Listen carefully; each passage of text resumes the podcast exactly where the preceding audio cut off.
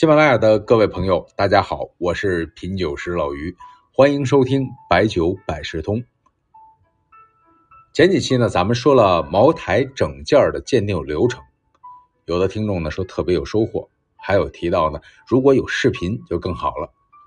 这话说的没错，鉴定这个事情，非常需要对比讲解，有视频应该展现的更清晰。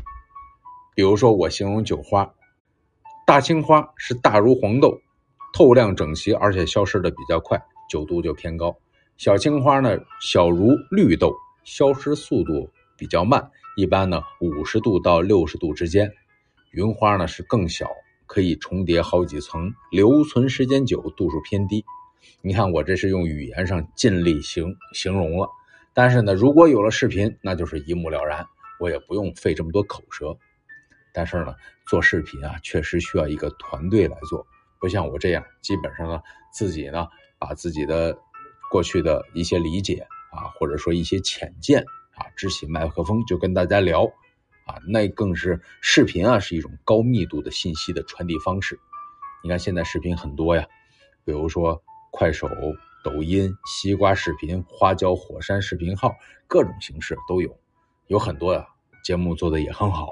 但是呢，也有很多大量重复无效的信息。咱们就说，呃，有一种性视频的形式已经取缔了，啊，就是喝播。什么意思呢？就是主播呢在那个地方呢，基本上就是在直播喝酒。啊，乍一看肯定还是挺有意思的，一个美女或者是帅哥在那里一言不合就喝酒，啊，确实酒量也比较大，基本上一两的杯子一口一个。啊，喝两口之后呢，用个打火机把酒点着了，证明这是高度酒。那这样的喝播呢，确实一开始还是比较有视觉的冲击力。主播一次就整一大杯，一顿呢自个儿也能喝一瓶。一开始看的时候，能够满足猎奇心理。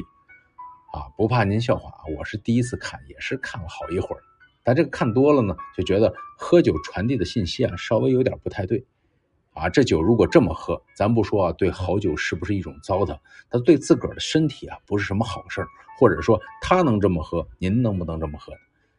虽然呢，咱们在酒行业，但是呢，真希望还是适当的、适量的饮酒，放松心情，拉近感情。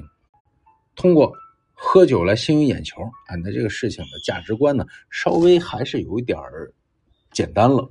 啊，最后呢，反而让喝酒这个事情啊，变成一种。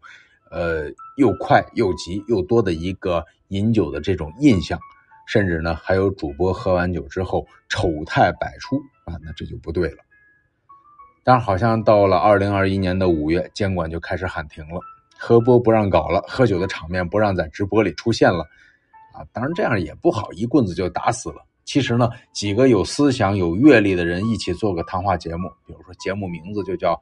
酒后吐真言，聊聊人生，聊聊感悟，聊聊文化，聊聊热点，聊高兴了，举杯一饮而尽。那我觉得这还是一个很有意思的事情。呃，另外呢，在现在的这个主播的酒上面呢，有的呢对于酒理解深刻，有的还欠一些火候，比如说嘴上一口一个哥哥叫着，心里琢磨着怎么能蒙点钱，这样播的技术含量也不高。咱们就说原来有一种视频骗局。一个美女大学生天天叫着各位哥哥上来呢，就说自己家里是贵州茅台镇的，从爷爷就开始酿酒了，但是呢不会做广告。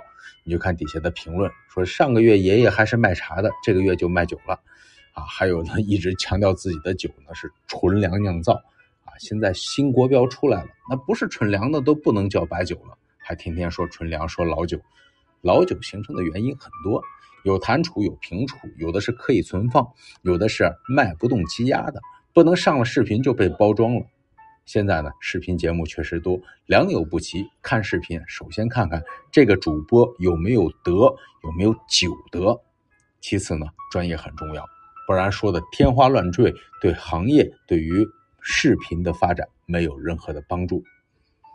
那什么是酒德呢？